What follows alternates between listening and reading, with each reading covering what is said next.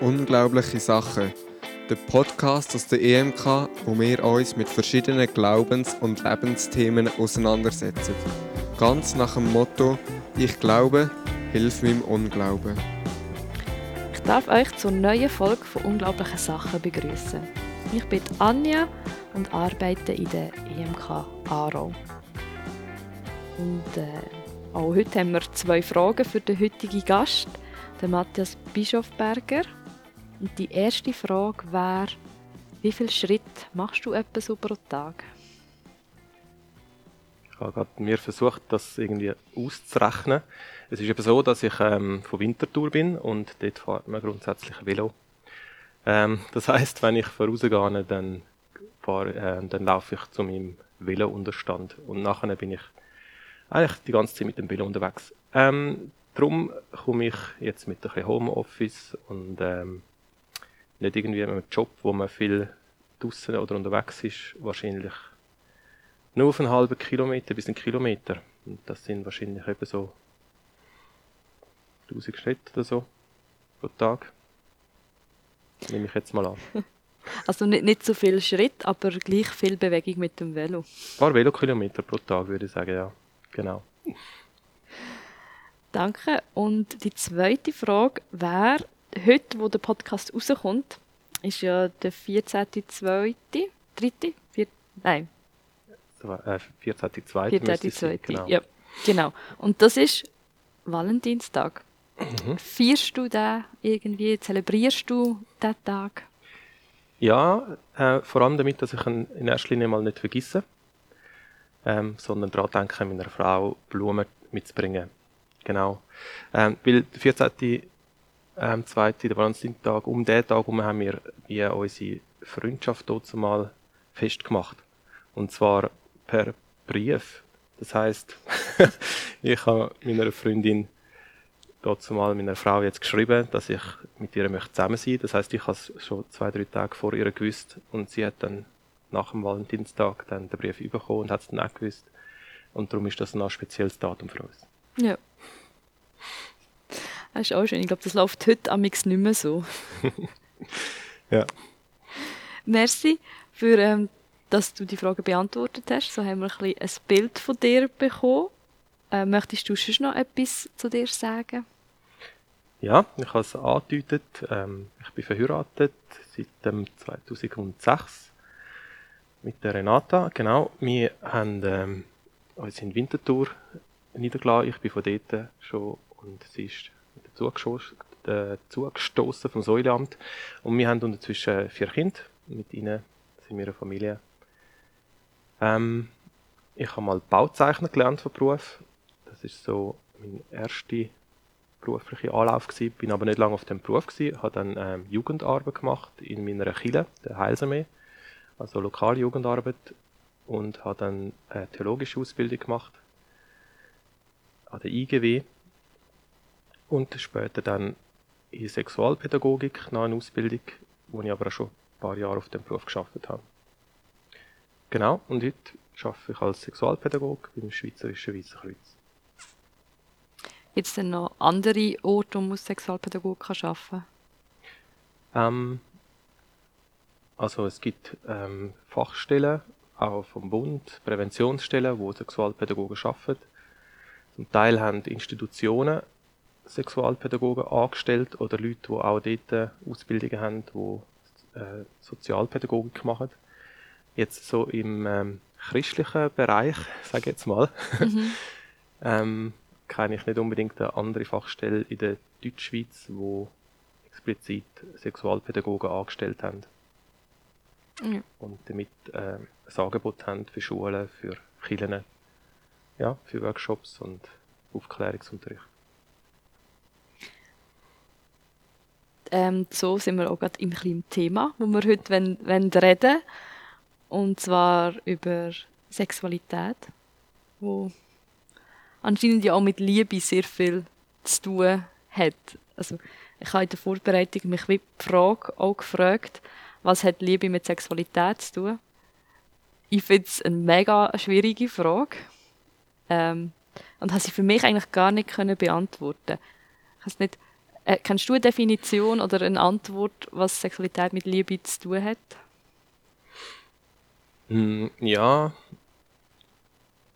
ich habe das schon versuchen zum Reissen. Es ist halt ein grosses Gebiet. Der Begriff Liebe ist groß, der, Begriff Sexualität ist sehr groß. Und ähm, es gibt auch viele Gebiete, wo es nicht muss zusammen sein, zusammengehen.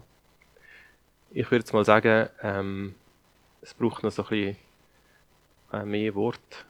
Man kann zum Beispiel das Wort eine erfüllende Sexualität oder auch das, was man forscht zum Teil. Wann wird Sexualität erfüllend und schön und befriedigend erlebt? Und dann ist man schon ein bisschen näher bei der Frage, äh, was hat Sexualität mit Liebe zu tun? Weil dort findet man dann heraus, dass ähm, in Beziehungen, wo auch die Liebe, wo die, eben jetzt müssen wir wieder auch mehr Wort nehmen, wo die Treue, wo äh, aufeinander Sorge geben, wo das aufeinander bezogen sind, einander lässig finden, wo das auch der Fall ist in dieser Liebe rein, ähm, dort wird Sexualität tatsächlich ähm, mehr erfüllend erlebt und schön und befriedigend als in anderen Settings, wo es eben dann auch gibt. Genau. Wäre das dann so ein bisschen die Trennung von Sexualität ähm, körperlich verstanden und Liebe etwas Emotionales definiert? Würde ich jetzt nicht mal so sagen. Ähm, schlussendlich denke ich, ist Sexualität im besten Fall ein Ausdruck von der Liebe und ist sehr körperlich.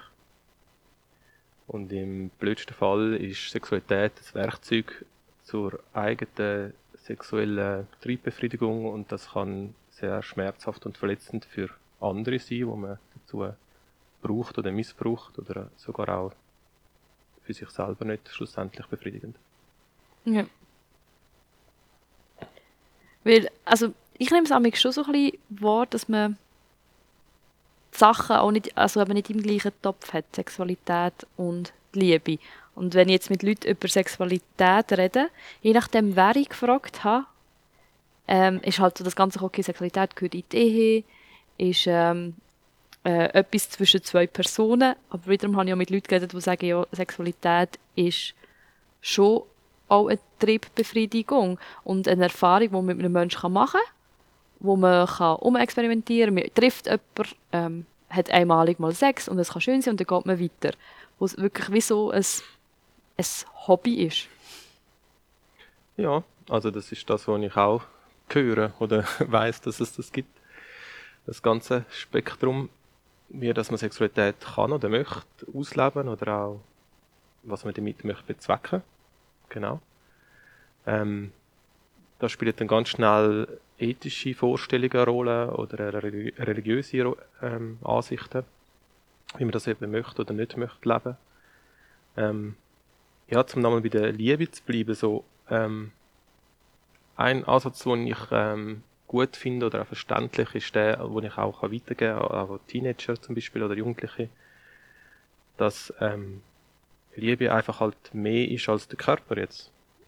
Also es gibt so drei Dimensionen, nennen wir das, von der Liebe. Äh, es gibt den Körper natürlich, das ist ja das, was man zuerst mal hat oder so, oder auch sich selber, oder auch das, wo viel promotet wird, wo viel in den Werbungen oder in der Pornografie einfach auch zuvorderst steht, der Körper. Und nachher gibt es Beziehung aber, eben eine schöne Beziehung, wo auch kann, ähm, eine Sexualität viel nochmal anders er erlebt werden, weil es so ein Miteinander ist auch, wo Befriedigung schafft in der Gemeinschaft, in dem schönen Zusammensein, in der Intimität. Und es ist eben auch Psyche, also der Kopf, wo wie, äh, sagt ja auch das größte Sexualorgan ist. Also, okay. der Kopf mitmacht und, und Lust passiert im Kopf, die Erregung passiert im Kopf. Ähm, Entscheidungen passieren im Kopf, auch aber Alarmglocken sind im Kopf. Ähm, ist das, was ich jetzt da erlebe, immer noch gut? Ähm, will ich das, was ich da erlebe? Und das gibt dann wieder Rückkopplungen auf den Körper, wie er reagiert oder nicht reagiert, wie er etwas lustvoll erlebt oder nicht. Also, und darum finde ich das Bild eher so ein bisschen von der Ganzheitlichkeit von der Liebe ein wertvolles Bild, wie es etwas darüber aussagt, wie Sexualität einfach auch kann oder darf erlebt werden. Und das ist ja gut zum Veranschaulichen, weil man kann ganz gut sagen, was ist, wenn dann etwas weggelassen wird von diesen drei Sachen. Also wenn etwas in dem Sinn nicht stimmt oder schlecht ist, oder wie man das möchte umschreiben. Wenn der Kopf dauernd Alarmsignal sendet, ist das okay, was ich mache. Bei den Christen vielleicht ist es Sünde oder so. Wenn das nicht geklärt ist, dann ist es auch nicht mehr schön oder so. Oder kann es nicht, kann es nicht so entspannen und floaten. Wenn der Körper nicht parat ist, ist, ist, kann man sagen, wenn er schmerzt zum Beispiel, dann kann Sexualität auch nicht genossen werden. Und wenn man ähm, eine Beziehung hat, wo, wo unsicher ist und man vielleicht auch nicht weiß, meint der Partner gut mit mir oder meint er eben nur die Eigenbefriedigung, dann sind wir wieder da bei diesen Beispielen, die du jetzt auch aufgezählt hast. Ähm, Geht es ein bisschen um mich oder tut der andere nur nehmen, was er braucht? Oder möchte mir sogar etwas schlecht oder mich ausnutzen? Dann denke ich, wenn man das im Kopf hat oder das erlebt dann auch oder spürt, ja, kann man sich auch denken, dann ist Sexualität wahrscheinlich nicht so, ähm, ja, auch, wie kann man sagen, ekstatisch oder einfach auch befreiend, befriedigend, ähm, lustvoll, wie das andersweitig der Fall könnte sein. Ja. ja. Ich finde noch spannend, der, der Gedanke von dem Ganzheitlichen. Weil jetzt zum Beispiel kenne ich viele, die sagen, bei der Medizin, wir sollten mehr ganzheitlich denken. Wir haben sehr viel, mhm. also auch, auch sonst in der Psychologie habe ich das Gefühl, wir sind schon mehr bedacht, ganzheitlich zu denken und zu sagen, hey, der Mensch geht wie über die Leistung oder nur mhm. über dort die Krankheit daraus. Wir müssen wie, das Gesamtpaket muss gut sein. Aber ich habe das Gefühl, beim Sex kenne ich sehr wenige, die dort würden sagen, es muss ein Gesamtpaket sein. ja. Es ist auch nicht so in dem Sinn verwunderlich. Ähm, weil wenn man es ein bisschen ganz ganzheitlich sieht, oder vielleicht wird sogar so jemand, der das auch anders lebt, gar nicht unbedingt also verneinen, dass es so ist, dass es ganzheitlich auch gut wäre oder so, oder nicht möglich ist oder so. Aber es tut natürlich ganz viel auch so ein bisschen in Frage stellen, wenn man es so sieht. Weil dann kommt dann kommt dann die Frage, ja, wann habe ich denn Sex und wieso habe ich Sex? Also geht es dann wirklich nur um mich? Oder muss ich mich auch hinterfragen, ist noch jemand anders betroffen wirklich? Und muss ich über den Gedanken machen? Ähm, es bedeutet auch, wenn man so ein bisschen ganzheitlicher denkt, dass man mit seiner Ethik ein bisschen muss vielleicht auch, also überhaupt mal einen Plan haben. Also, also, also was bedeutet Sexualität jetzt für mich und also hat es eine Bedeutung oder ist es eben auch nur reduziert auf einen Bereich, wo man dann einfach sagt, ja, der ist ja auch wahr, aber eben, es gibt ja vielleicht noch mehr.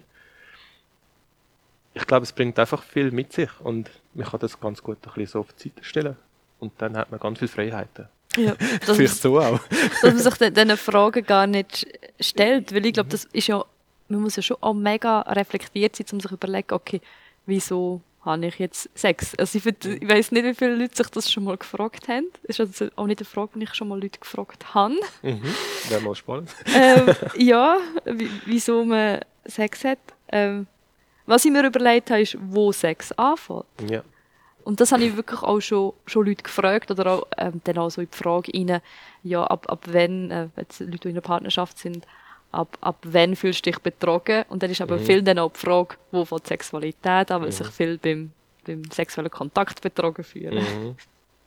Ja, das ist eine, ist eine gute Frage. Und auch, ähm, gibt so viele Orte, wo man kann anfangen kann, äh, die Frage zu beantworten. Jetzt gerade der letzte, wo du gesagt hast, ist, ähm, fängt sich eben dort an, wo, wo ich jetzt in einer Partnerschaft sehe, wo das dort, was am anderen wehtut. Also, sagen wir es mal so, ich bin zusammen mit jemandem und der andere zum Beispiel, sagen wir jetzt mal, ähm, hat einen Anspruch an ein bisschen Exklusivität. Also, wo findet, also jetzt sind wir zusammen und wir haben Sex miteinander und wünscht sich, dass der andere nicht noch andere sexuelle Kontakt hat. Also in dem Fall würde jetzt Sexualität schon anfangen, wenn jetzt der Partner wird mit einer anderen Frau flirten. Okay. Also das okay. könnte man sich ja fragen. Also ich kann mich das fragen, ich bin in einer Ehe inne und meine Frau und ich wollen aneinander treu sein sexuell. Meine Frau wäre verletzt, wenn ich mit einer anderen Frau würde flirten. Mhm. Also fängt dort schon die Erotik an, also Erobern, ähm, das Kribbeln, das Lust aufs Neue und eben konkret Ausdruck geben mit Flirten. Ähm, oder was, ja, also dort könnte man sagen, dort fängt schon Sex dort an. Und dann tun wir einmal so ein bisschen ganz am anderen Ende auch äh, einmal gerade mit dem Sex vor der Ehe oder eben fremd gehen. Ähm, in der Ehe geht einer fremd und dann kommt das irgendwie aus und nachher sagt der, der fremd gegangen ist, ich habe keinen Sex gehabt mit dieser Person. Jetzt, wenn man Sex zum Beispiel definiert mit äh, Geschlechtsverkehr, also Eindringen vom Penis in die Vagina, ähm, und er das, das nicht gemacht hat, oder? Mhm. Aber er hat alles andere gehabt. Er hat Oralverkehr gehabt, vielleicht Analverkehr. Äh, sie haben zusammen Petting gemacht, sich äh, befriedigt gegenseitig. Und nachher sagt er, ich habe keinen Sex gehabt. Und das wäre so wie ein ganz anderes Spektrum, wo jemand dann kann sagen, ja, Sex fängt vielleicht erst dort an. Oder ist nur Ja. ganz echt, wenn das passiert. Oder das ist meine Definition und darum liegt alles andere drin. Genau. Und nachher gibt es noch die andere Seite, ähm, wo fängt Sexualität an, wenn es um die Entwicklung geht von einem Kind. Ähm, ein Kind und Sex tut man nicht oft zusammenbringen und das ist auch richtig so. Wir reden zwar, also wir reden von einer kindlichen Sexualität. Das kommt der einen schon ein bisschen komisch vor, aber ähm, es gibt eine Begründung. Wir gehen davon aus, dass ein Kind als sexuelles Wesen geboren ist und ähm, Bedürfnisse hat, körperliche, seelische, auch nach Intimität, nach gestreichelt werden und so weiter. Und ähm, das kann man auch als sexuell, als körperlich bezeichnen. Ähm, das hat aber nichts mit erwachsenen Sexualität zu tun. Das heißt, das Kind hat zwar die Verlangen, wo auch ähm, ins Lustvolle hineingehen, auch im Zusammenhang mit äh, Genitalien. Ähm, das hat aber nichts mit dem zu tun, wie Erwachsene Lust haben aufeinander. Sondern dort ist äh, sich das Spüren, sich wahrnehmen, das Entdecken vom Körper, von Wahrnehmungen, sich etwas Schönes machen. Ähm, auch gegenseitig zum Teil Kind und es hat immer noch nichts mit Erwachsenensexualität zu tun. Und dann ist auch eine gute Frage, wo fängt Sex an, oder? Das ist dort Ja. dann äh, in der Dort wäre wahrscheinlich auch die Frage für Erziehende, ab, wo, ab wann muss man eingreifen? Genau, das ist dann die Frage. Und ab, ab, das ist ja, glaube ich, im ganzen auch Lehrplan 21 oder Thematik mit der Aufklärung. Ab Mhm. wann sollte man dann Kinder aufklären? Und tut man sie dann wie schon, also die Thematik, die ich will bekommen, ist dann wie, tut man sie dann schon vorverderben quasi, Genau. auf Sex prägen? Oder ähm, sind sie es eigentlich schon, wir tun es einfach ihnen noch erklären? Mhm. Genau, das ist dann die Frage, die Eltern haben, wenn es um das geht. Ähm, wobei es sind auch wieder zwei Welten, würde ich fast sagen. Die eine ist, dass Kinder sich entdecken, auch körperlich, auch an den Genitalien, auch gegenseitig zum Teil, und dass das, ähm, das tut man mal unter Döckerli spielen, so ein bisschen Genau. als Begriff äh, nehmen, so ein bisschen als, zum können darüber reden. Ähm, und liegt meiner Meinung nach sehr viel drin diesbezüglich, gerade bei jüngeren Kindern, weil es einfach wirklich nur das Entdecken ist. Andersrum heisst das nicht, dass man dann auch als Eltern darf mit dem Kind besprechen, was einem noch wohl ist. Also es muss einem gleich auch noch ein bisschen wohl sein dabei, was das Kind so macht, auch hinter verschlossenen Türen. Ähm, und auch wegen dem Alter dann irgendwann einmal. Wenn da zwei Zehnjährige vielleicht noch mal ein bisschen oder Blut sich abziehen, dann ist das vielleicht noch das eine, aber wenn das dann zwei 12, 13, 14-Jährige machen, ist das dann nicht mehr so das gleiche wahrscheinlich. Ja. Genau. Ist ja die Frage, wenn Sexualhormone schon aktiv werden, das kann bei Mädchen schon mit 8 sein oder auch erst mit 13, 14, bei den Jungs vielleicht schon schon mit 9, 10 und bei anderen erst mit 14, 15, dass das überhaupt ein bisschen eine Rolle spielt und die Sexualität Richtung erwachsene Sexualität, Sexualität geht. Ähm, ja, und da ist die Frage einmal dann, wann tut man was sagen. Aber wie gesagt, man muss sich auch nicht verbeugen, man darf auch dem Kind mitteilen, was einem noch wohl ist. Aber man kann auch gut schauen oder auch wissen vielleicht oder merken, dass es sich bei dem Kind um ein Nachmachen geht, um ein Nachspielen von der Erwachsenenwelt und noch nicht die gleichen Mechanismen spielen. Oder einfach auch um Empfindungen, die man dann spürt und wahrscheinlich auch schön findet oder was auch immer. Ja, ich frage mich jetzt gerade, dass man ähm, wenn man von den Kindern wieder zu den Erwachsenen kommt, dass alle Eltern wollen ja oder wünschen sich wahrscheinlich ja, am Kind auch, dass es eine gesunde Sexualität wird mhm. haben, dass es sich gut wird entwickeln, dass dass nicht verletzt wird, dass es keine Fehler wird machen, dass mhm. es ähm, sich und seine Grenzen kennt. Und dann frage ich mich schon ein bisschen, was für eine Gesellschaft denn Kinder aufwachsen, weil ich finde, wir werden schon sehr früh, also ich glaube, wenn ich meine Kindheit anschaue, ist von mir Sexualität viel mehr etwas, was von außen gekommen ist, als was von mir jetzt innen mhm. gekommen wäre. Wo ich jetzt, also, es ist vorher auf mich reingekommen, also ja. ich auf Sexualität als, Eindruck oder was auch immer, oder genau. Bilder. Ja. Mhm. Oder Film und habe gewusst, ah, ja. so küsst man und ah, so tut man sich näher. Ja, also ich finde, ich glaube, am meisten wahrscheinlich mich als Kind so Filme geprägt und ich dachte, aha, das, das ist jetzt Liebe, das ist, wenn man verheiratet ist. Mhm. Ich glaube, das sind so meine, meine ersten Eindrücke gewesen. Und dann habe ich mich auch schon gefragt, was wäre jetzt für ein Kind, wo die Eindruck, wo wie ohne das auswächst? Was hat eine Person für eine Sexualität, wo wie von außen gar nicht so einen Eindruck bekommen hat, wäre das dann etwas Gesünderes, wäre es anders, wäre es, ähm, eben wär's, würde sich mhm. anders entwickeln? Also das ist mal so eine hypothetische Frage, die mich ja, Zeit lang ja. beschäftigt hat. ja, es ist, glaube nicht eine Frage, die man kann beantworten im Sinne von dem geht es nachher so, dem geht es nachher so. Weil ähm, wir haben eine Umfrage gemacht vom Weißen Kreuz aus vor drei, vier Jahren jetzt, wo wir, ein bisschen, äh, wo wir die Frage gestellt haben an Jugendleiter Christlichen und an Jugendlichen selber, auch innerhalb vom christlichen Umfeld, ähm, wie haben sie sozusagen ihre Aufklärung erlebt? Und nachher haben sie dann auch gefragt, ja, aha, so hast du deine Aufklärung erlebt, wie erlebst du heute deine Sexualität?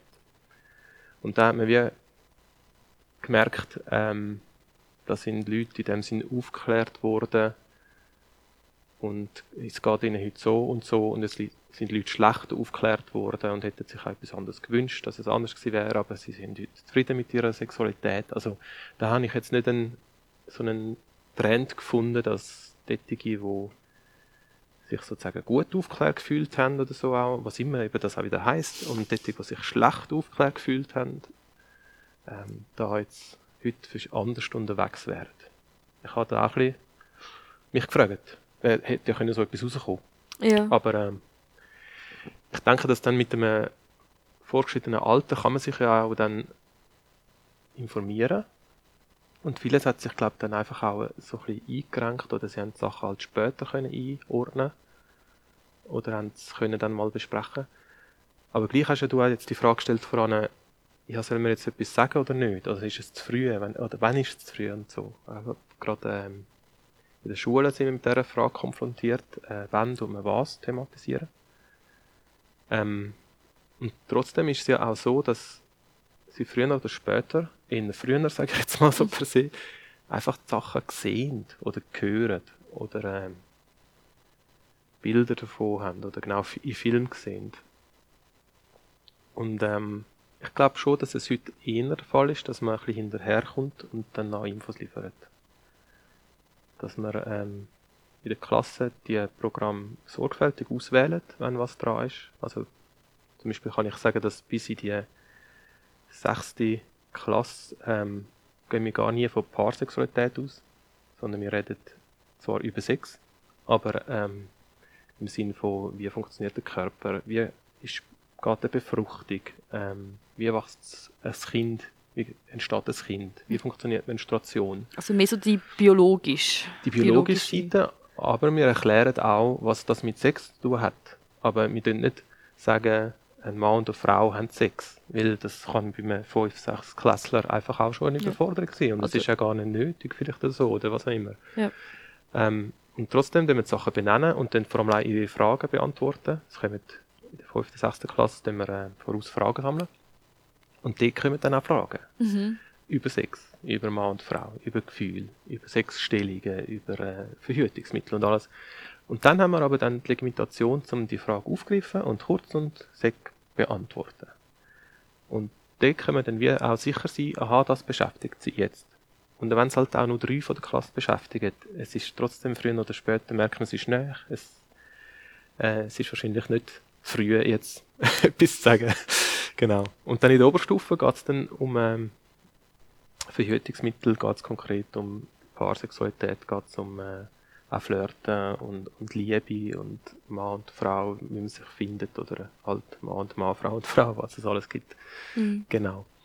Ähm, ja, und ich habe immer das Gefühl, dass man heute auch noch muss schauen muss, wie dass man Themen wie soziale Medien gut kann thematisieren mit den Jungen. Was sie dort schon alles könnten sehen oder eben schon gesehen. Es ist eher noch ein bisschen sogar die Herausforderung über neue Sachen, die dazu sind, auch gut zu reden. Ja. Also wo durch Medien, also dass die Medien wie die Sexualität beeinflusst haben und es, es eine neue Konfrontation geben, wo man das irgendwie muss noch thematisieren Ja, also es ist nicht neu, dass in den Medien Sexualität aufgegriffen wird oder in der Kunst oder so, das ist schon immer so. Aber äh, jetzt ist das Neue, dass einfach Kinder schon zum Teil ab 10, 11 einen freien Zugang haben dazu, durchs Internet und eigentlich ähm, nicht in allen Fällen, weil Eltern sind ja immer noch verantwortlich dafür, dass, was ihre Kinder ähm, antreffen, ob sie im Internet Zugang haben zu allem oder nicht. Ähm, aber trotzdem, ein großer Teil kommt über das eigene oder über das Handy vom Kollegen zu allen Bildern, die sie wollen sehen oder zu allem, was sie mal gehört haben, dass es lustig oder grusig oder, oder äh, eben ja, was auch immer ist. Ja. genau. Und das ist äh, schon eine neue Sache. Also, das ist äh, noch nicht so lang so. Mhm. Und dann kommt es eben halt von außen, wie du sagst, oder? Es kommt wahrscheinlich recht früh von außen. Also wenn Kinder mit zum Beispiel Pornografie in Berührung kommen, dann weiß man, ist das mit Elfi, du so durchschnittlich, Mhm. kommen sie mal mit Pornografie in Berührung. Und Elfi ist einfach früh, oder? Dann ähm, haben sie vielleicht noch nicht mal eigene sexuelle Erfahrungen, äh, zum Beispiel mit Selbstbefriedigung, vielleicht nicht einmal Buben einmal. Ähm, sie haben noch nie eine Beziehung gehabt, sie haben vielleicht noch nicht mal eine Freundschaft, nicht mal vielleicht mit einem gleichgeschlechtlichen Kollegen, einem guten Freund äh, vom gleichen Geschlecht oder auch noch nie eine Freundin gehabt. Und sie sehen schon, dass der ganze Akt, äh, das Nacktsein, sie sehen Sexstellungen und das ist auch die Schwierigkeit, denke ich. Ähm, je früher sie das sehen, so explizit, äh, weiß man auch ein bisschen von Forschungen, desto schlechter können sie es auch einordnen, was jetzt das ist. Wirklich. Ja. Und dann denke ich halt schon, ähm, hilft es auch, das anzusprechen. Wie gesagt, bis in die 6. Klasse machen wir das eigentlich nicht per se. Ausser das wird jetzt gerade von einem Lehrer gewünscht. Aber bei den Fragen kommt es. Ja. Und dann ähm, kann ich erklären, was Pornografie ist, kurz, und wie man es auch kann einordnen kann. Und das, denke ich, ist schon eine Hilfe, die wir ihnen dürfen, sollten bieten, einordnen. Ich glaube, so sie, sie bewahren, dass sie es nicht sehen, ist eine Aufgabe von Eltern, finde ich immer noch, muss ich plädieren. Ja. Aber äh, ist wahrscheinlich schwierig zu handhaben. Aber dann sie zu informieren, wie sie es können einordnen und was das ist und wie fest sich es vielleicht auch von einer Realität unterscheidet auch. Ja, das ist dann äh, eine leichte, aber ich glaube schon eine Aufgabe. Ja. Ja, aber schon auch von den Eltern. ja, von den Eltern. Sogar in erster Linie von den Eltern. Nur ähm, ist es gleich halt, glaube bis heute eine Überwindung, das anzupacken und zu machen. Und ähm, ich denke, es ist eine Hilfestellung, wenn man von außen als Sexualpädagoge jetzt zum Beispiel auch könnte kommen und etwas darüber könnte sagen ähm, oder in einer Jugendgruppe in einer Kirche könnte kommen und das einfach so kurz anschneiden, ein paar Vergleiche machen. Ich habe so Porno-Vergleichs zum Beispiel, Mhm. ähm, das mit Fußball vergleichen. Ähm, und, oder auch ein Vergleich, was es macht mit dem Hirn. Ein Vergleich ist auch, dass man Perle gefragt hat, wie lange geht denn euer Akt so? Also wenn dann der Penis mal in der Vagina ist, was ist das so durchschnittlich, wie lange geht das? In der Schweiz hat man so eine Umfrage gemacht. Ja. Und nachher sind das sechs Minuten. Und nachher, und im Porno sieht das so aus, wie wenn das äh, halb Stunde, Stunde Sex gibt und also so Penetration. Und nachher ähm, einfach ihnen so Pings geben, wo sie können überlegen, aha, ja, was ist das? Genau. ja. Ja, so ein bisschen einen natürlichen Ver Vergleich zu haben. Ich habe mir jetzt vorhin noch überlegt, wenn man sagt, hey, mit äh, in der 6. Klasse, was ist denn das Kind? 11? Ähm, ja, 12? 10, 11. 10, ja. 11, dass dort gar noch nicht so eine ähm, Paarsexualität besteht. Und ich überlege mir, aber früher sind, sind doch die Leute verheiratet worden in diesem Alter, oder jetzt Mädchen. Je nachdem, und ich denke, sind wir wie äh, von der Entwicklung her auch Brüder geworden, weil jetzt in Ländern, wo man alle in einem Zimmer schläft, glaube ich, die, kommen, die Kinder kommen viel mehr Sexualität mit über, oder du man bekommt es einfach auch mehr mit über, weil die Infrastrukturen anders sind. Und wir haben halt dort, jeder hat sein Einzelzimmer und alles ist getrennt. Und, Mhm. und ich denke, ähm, wir kommen es durch die Medien mit über, aber so vielleicht in der Familie ist es sehr ein Thema, wo man gar nicht darüber redet. Wo, wo nicht nöch ist. Und ich denke, früher ist es wahrscheinlich näher gewesen. Äh, oder in anderen Ländern, wo nicht die Infrastruktur ist, ist es wahrscheinlich auch näher. Mm. Also ich denke, dass es, also ich habe das nicht äh, untersucht, Ja. aber ähm, es liegt nahe, dass ähm, ja, in anderen Kulturen, wo, wo, wo man sich nicht, also einfach alle sich zurückziehen ins eigene Zimmerli, dass wahrscheinlich mehr mitbekommen wird, genau. Und ja, und andersrum weiß man auch, dass äh, heutige Jugendliche oder einfach auch ein heutiger Mensch ähm, durch die Medien, durch das Internet einfach hunderttausendfach mal mehr mal einen nackten Körper gesehen als früher. Früher hast du vielleicht mal einen Blick erhascht oder so, oder eben auch in der Familie oder so. Aber ähm, das ist einfach heute, äh, kann das ganz äh, viel, viel mehr kann das sein. Ja, und trotzdem, oder, was macht es mit einem, ist eher die Frage, oder wie geht der Einzelne damit um, oder was kann er damit anfangen? Ich denke nicht, dass dass ähm, anderen Kulturen, wo jetzt mehr mitbekommen wird, dass dann automatisch vielleicht auch einen besseren Umgang gibt. gibt so. Also ein Umgang ist noch das eine. Vielleicht kann man, können sie es ein bisschen auf einen natürlicheren Weg einordnen und dann kann es aber auch dort das sehen und verängstigend sein. Mhm. Und äh, nicht wissen, geht es jetzt denen gut, wenn sie da die Geräusche machen im Bett? Oder muss ich jetzt Angst haben? Oder was ist jetzt das? Oder wie heißt es sogar? Es kann auch einem Kind passieren, wenn es das einfach so sieht. Und heute kommt es vielleicht irgendwie auf eine Pornoseite und sieht das auch und denkt sich genau das Gleiche, oder? Denkt, geht es denen gut da oder so? Oder äh, Ja. ist das, ähm, was ist das, wie sagt man dem jetzt, oder? Ähm, und dann muss es auch das einordnen. Und wenn ihm dort niemand hilft und da niemand hilft, dann ähm, ja, bleibt es vielleicht alleine mit dem und macht sich seine Gedanken. Und die Gedanken können dann Angst, verängstigend sein oder anders. Und dort setzt dann eben Prävention an. Ähm, wo wir uns ein bisschen sagen, wenn du auch ein bisschen gesagt hast, zu früh, oder? Ähm, wenn man etwas einen, Na einen Namen gibt, äh, Bezeichnungen gibt, ähm, darüber redet, auch sich signalisiert, man kann über das reden, ähm, dann können Ängste oder eigene Vorstellungen, die können falsch sein auch, oder auch richtig, es gibt beides, ähm, können in einen Prozess hineinkommen, wo über das kann ordnen oder einordnen oder wo auch kann eben dann Angst vielleicht auch rausgehen oder wo man auch Sicherheit geben kann, weil vielleicht dann jemand weiss, ah, okay, das ist so, ah, auf diese Sachen kann man schauen, ähm, aha, das wird nur so dargestellt, aber es kann anders sein.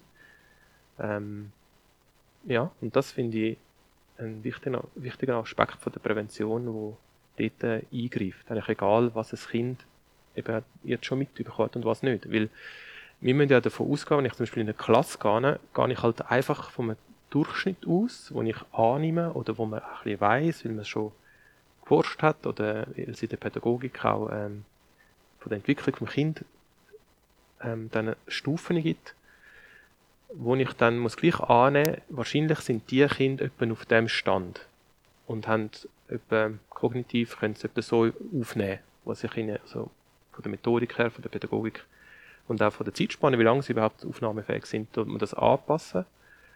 Aber tut das, was diese Stufe betrifft, trotzdem mal sagen und benennen und gibt ihnen so eine Sprache.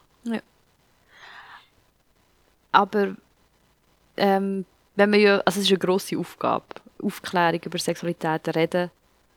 Aber was ist, wenn man jetzt wie eine Einstellung hat oder wie etwas zu Kindern halt wie etwas sagt, wo vielleicht sie selber gar nicht so empfinden Weil ich bin der Meinung, zum Beispiel Killen ist ja dort immer, finde ich, ein bisschen in einem Dilemma.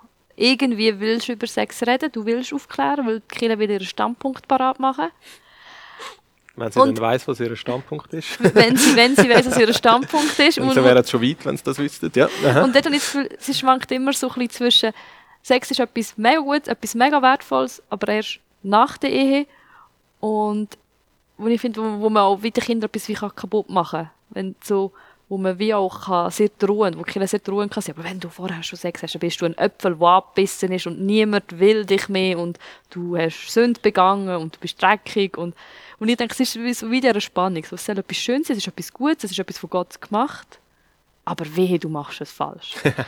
ja, ja. Und dort denke ich, dort kann man auch als Eltern oder einfach schon nur aus, aus Gesellschaft, wenn man mit Kollegen unterwegs ist und ihre Spannung erlebt, finde ich es dann mega schwierig auch, wie, wie darf man sich dann mit seiner eigenen Sexualität auseinandersetzen? Wie darf man sich dann entwickeln? Wieso die Spannung hat, das ist jetzt nicht erlaubt, das ist erlaubt, das darf ich noch nicht, das darf mich gar nicht interessieren, ich darf das gar nicht fühlen ja, ja. das das stelle ich mir sehr herausfordernd vor und ich auch immer denke, hey, wie können wir in der Kirche gesund über das reden und wie können wir so auch ein bisschen aufbrechen? Ja, das ist eigentlich das, das Hauptanliegen und auch zum Glück das Ziel von meinem Arbeitgeber. genau, und ähm, was noch lässig ist, dass wir ähm, Pädagogik betreiben. Das heißt, dass wir auch nicht ähm, eine Lehrmeinung vertreten. Also wir haben nicht die Aufgabe zu lehren, sondern ähm, anzustoßen und auch Infos zu liefern und Anregungen zu geben zu genau den Sachen, die jetzt du alle aufgezählt hast, ähm, sich eben Gedanken machen darüber. Und ähm, da tun wir Kirchen unterstützen, wo vielleicht eben nicht so eine Sprache finden oder wo es eben auch gut findet, dass mal jemand von aussen kommt. Wie Eltern das dann finden oder auch Kirchenleitungen, ähm, das ist eigentlich nicht so meine Sache, weil ähm, ich kann es ja eh nicht allen recht machen. Also eigentlich egal, wie ich es mache. Ähm, du hast immer die und die. Und darum ähm, finde ich den pädag- pädagogischen Ansatz eben cool. Wir, ich kann wie Sachen anstellen zur Prüfung. Und das wird, ähm, mit, wird sehr geschätzt. Wenn man nicht kommt mit einer Lehre oder auch mit Verurteilung oder eben mit Drohen, hast du gesagt, ähm, das ist ein gutes Wort, oder mit ähm, will ein schlechtes Gewissen machen, wenn man nicht mit dem kommt, sondern mit Anregung, mit Facts, mit Zuhören aneinander, äh, mit Nachdenken, ähm, dann ist das ähm, eine sehr coole Art. Weil, ähm, wenn sie sich selber Gedanken machen, dann ist das ähm, die beste Voraussetzung, finde ich, äh, wie sie sich können äh, vorbereiten oder einfach auch Einstellungen können entwickeln zu Sexualität, zum Miteinander auch in der Sexualität, zur Liebe auch und können dann auch Wege gehen, wo, wo für sie gut ist und wo hoffentlich auch dann auch für das Gegenüber auch gut ist und gut erlebt wird, weil man aufeinander Acht gibt ähm, und ja hoffentlich nicht auch möchte wie jemanden verletzen sich selber nicht und auch das Gegenüber. Ja. Und dann kommen wieder Werte ins Spiel, wo man kann sagen, ja gut, ähm, wenn ich so als christlicher Sexualpädagoge anstehe, dann vertritt ich den Wert und tue ihn auch ein bisschen voraussetzen und portieren, ähm, dass mir einander auch Sorge gibt. Und da kann ich wie auch sagen, ja, das tue ich jetzt einfach mal, mal so annehmen und das auch den Jugendlichen sagen, ja, gib doch dir Acht, gib dem anderen Acht. Und äh, ich gehe davon aus, dass ihr das wollt und ähm, darum tue ich euch ein paar Sachen sagen zu dem Thema, weil es geht auch darum, dass man sich Sorge gibt und dem anderen. Und dann redet man so über so über Sex, oder? Und das, das gefällt mir. Ja. Ja. Wo, ab, also wo hört denn ähm, Pädagogik, also Sexualpädagogik auf? Ab welchem Alter kann man denn wie sagen, ist das abgeschlossen? Ja, das ist ja kein Abschluss. Sexualpädagogik ist einfach ähm, ein bisschen ähm, gesetzt für Sexualaufklärung in der Schule. Ähm, und darum hört es nochmal mit der auf, wenn man aus der Schule kommt, so der Teil. Aber ähm, Sexualpädagogik hat eigentlich nichts mit dem Alter zu tun. Ja. Also wenn die Leute wollen, etwas über Sexualität lernen, wie der Mensch tickt, wie wie man wie das Miteinander tickt, wie das Körperliche tickt, wie eben die Bereiche zueinander stehen, äh, Psyche, Beziehung, Sexualität, dann ist das Sexualpädagogik und da kann man eigentlich nie auslernen. Ja, also sagt man jetzt nicht irgendwie, der Mensch ist mit 25 fertig entwickelt und das Hirn ist alles fertig und hat sich eingespielt oder so. Und bis dann tut sich Sexualität nochmal, weiß nicht wie mit 20 nochmal verändern oder so. es gibt einfach die Entwicklung vom Kind zum Erwachsenen und die hat einmal einen, einen Abschluss vom körperlichen, vom hormonellen her. Ähm, bei den Frauen ein bisschen früher als bei den Männern. ja. ähm, vom, vom der Entwicklung von der, vom Hirn ist es ja auch bei den Männern kann das bis 3, 25 gehen, bis sich die Hirnentwicklung noch fertig abgeschlossen hat. Ähm, auf der anderen Seite gibt es wieder Mädchen, die mit 11, 12 ihre Periode schon haben, ihre Tage, ihre Menstruation. Äh, und es gibt Jungs, ähm, da gibt es alles. Dort, die schon mit 11, 12, 13 ihre Ejakularchen haben und das spannend finden. Aber auch dort, die das bis irgendwie 16, 17 überhaupt nicht interessiert. Ähm, was war die Frage? was sind wir dran gewesen? ob, ob so irgendwie auch noch ihr ähm, im Erwachsenenalter oder so ihr, ihr wie soll man sagen, ihre, ihre Jugend so zwischen 20, ob es jetzt auch noch wie so einen mhm. pädagogischen ja. Aspekt hat von ja. der Entwicklung her oder ob es wirklich einfach ja, etwas jetzt Pädagogik mehr wirklich mit Kindern, Jugend, Aufklärung zu oder ob es eben noch eine Pädagogik ja. im ein erwachseneren Sinn gibt. Gibt es natürlich auch, dort tut man es zum Teil ein bisschen anders benennen, dann sind es dann so ein bisschen Beziehungsseminar oder was immer. Aber es ist, hat ja auch mit, wenn man etwas möchte lernen, hat das mit Pädagog Pädagogik zu tun. So. Ähm, ja. Aber ähm, nein, es ist nicht besetzt in dem Sinn vom, vom Jugendalter. Aber ja, es ist natürlich auch so, dass zwar die körperliche Entwicklung zum Erwachsenen irgendwann einmal abgeschlossen ist, aber das Leben geht ja einfach weiter und weiter und Situationen verändern sich gerade auch bei einem Paar, sage ich jetzt mal, bei zwei, die zusammen auch Sexualität haben, wie fest da ihre Bande jetzt ist, sage ich jetzt mal. Auch, ähm, und ähm, es gilt ja, sich dann auch wieder auf die neue Situation einzustellen. Also gerade in Bezug auf Sexualität gibt es so viele Faktoren, wo die Sexualität können auch beeinflussen zwischen zwei Menschen oder nur schon zu sich selber. Da, da kann da können Umstände von außen, da können körperliche Sachen wie Krankheit, das, Alt, das Älterwerden, ähm, Veränderungen als Paar, wenn Kinder dazukommen, dann gibt es Schwangerschaft, es gibt ähm, Kleinkindphasen, es gibt ähm, ähm, es gibt Sinneskrisen, wo man, oder es gibt Beziehungskrisen, wie geht man innerhalb von einer Beziehungskrise, wo es jeder Beziehung kann geben, mit Sexualität um, also ähm, es gibt so, so viel, wie es Leben Facetten gibt, ist eben die Sexualität einfach ein, ein Teil davon und spielt überall inne oder auch das ganze Leben spielt in die Sexualität inne. Und bei vielen ist das der Fall, dass das auch nicht eine, nur, nur eine kleine Rolle spielt. Und darum denke ich, ja, ist es ein lebenslanges Lernen, wie man mit dem Ding namens Sexualität jetzt umgeht. Mit sich selber und auch mit dem anderen oder mit anderen, ja. ja und ist durch Kommunikation, wäre jetzt das ein Tool, um zu sagen, okay, man muss Leben lang lernen, also ist auch Kommunikation aus Paar wichtig oder Kommunikation mit, mit anderen über Sexualität ist ein großer Punkt, um um auch für sich selber können, können lernen und sich selber kennenlernen. Unbedingt, ja. Also Kommunikation ist eines der Hauptwerkzeuge, wenn es darum geht, können in der Sexualität, ähm, wie kann man dem sagen, mit der Sexualität zufrieden sein oder einfach auch so einen Weg gehen mit sich, mit, mit anderen, dass es einem wohl ist. Also das fängt eben ja damit an, dass Kind zwar Sachen spüren und erleben, aber nicht die Worte haben dafür. Dann geht es darum, ihnen Wort zu geben damit sie sich ausdrücken können. Das hat dann wiederum auch zu tun, dass sie sich ausdrücken können, wenn sie zum Übergriff gehen, dass sie können benennen was ihnen passiert. Ja. Das ist ein, ein Aspekt nach Prävention. Ähm, und später geht es darum, dass sie können, ähm, miteinander reden zum Beispiel äh, Jungs in einer Freundschaft können über das Thema reden, Mädchen miteinander können austauschen. Ähm, noch später vielleicht geht es darum, in einer romantischen Beziehung rein können, miteinander zu reden. Was sind Erwartungen? Was wünscht man sich? Ähm, das ist ähm, mega wichtig. Da geht es dann um die Einvernehmlichkeit, das Thema, wo wir noch nicht beredet haben. Und Einvernehmlichkeit hat mit Kommunikation zu tun. Ja. Und ähm, ja, man kann schon sagen, ja, mit Körperkommunikation, ja, okay, aber die wird oft oder wird einmal auch missverstanden oder falsch deutet.